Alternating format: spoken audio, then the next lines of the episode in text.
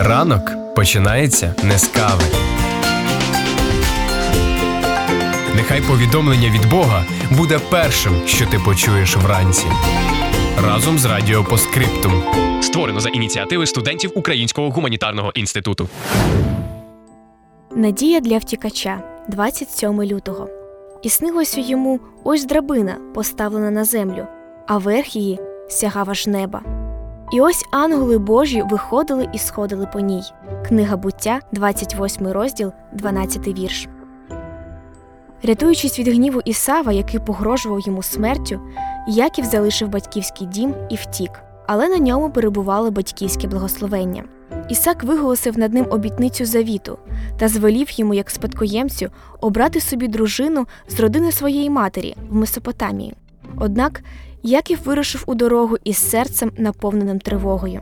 З однією лише палицею в руці він мав пройти сотні кілометрів місцевістю, населеною дикими племенами.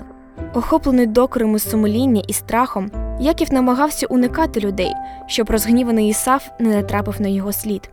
Він побоювався, що назавжди втратив Божі благословення, а сатана вже був поруч, щоб мучити його душу спокусами.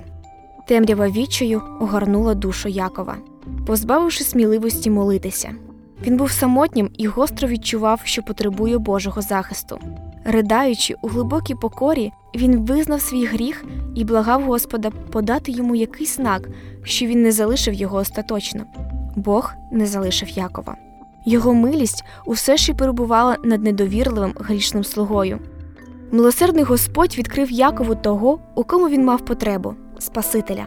Втомлений мандрівкою подорожній ліг на землю, поклавши під голову замість подушки камінь. Заснувши, він побачив у вісні сяючі східці, які спиралися на землю, а вершиною сягали небес.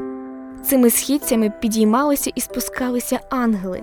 Над східцями він побачив Господа слави. Яків пробудився. Його оточувала глибока тиша ночі. Чудові картини видіння зникли. Він бачив тільки неясні контури самотніх пагорбів і небо, вкрите сяючими зірками. Але в нього з'явилося урочисте відчуття, що Бог перебуває з ним. Невидима присутність наповнила це безлюдне місце. Дійсно, Господь пробуває на цьому місці, а я того й не знав.